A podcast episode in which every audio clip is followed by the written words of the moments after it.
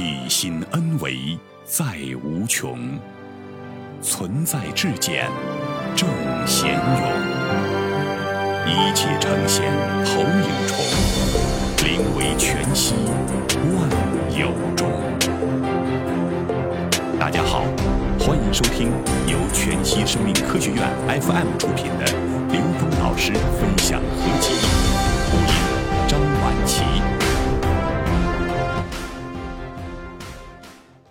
停止头脑中幻化出来的妄想。问：如果在修行路上被自己的老师嫉妒，在背后捅刀，内心一边恨又觉得舍不得离开他，怎么办？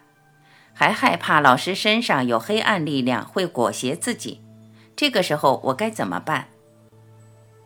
答：这些认知都是自己内在幻化出来的妄想。首先，对修行的意义是怎么理解的？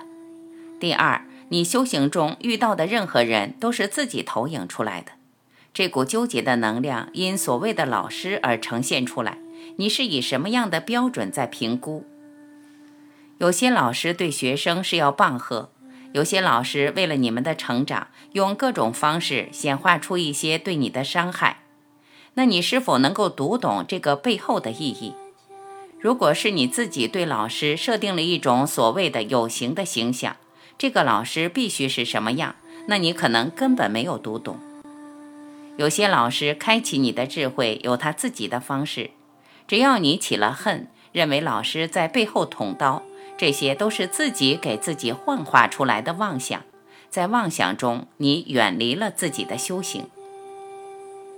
另外，所谓这个人身上有黑暗力量裹挟。当你自己光明的时候，所有的东西你都是从上往下照见的。黑暗力量有些属于偏性，有些属于障碍。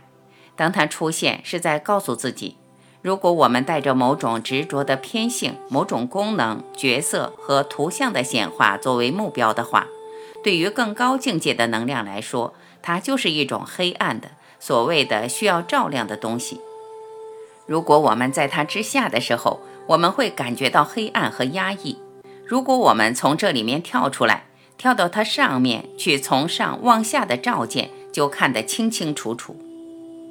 所有的一切还是那句话：内求不外求，从上往下跟自己的内在进行关联。当你的大愿是直接通达到终极的时候，中间的一切过程都是祝愿，你可以照单全收，但你不会迷信。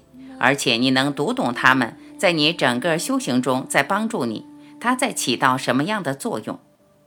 所以有一句话特别简单：正人入邪道，邪道也正；邪人入正道，正道也邪。好，谢谢。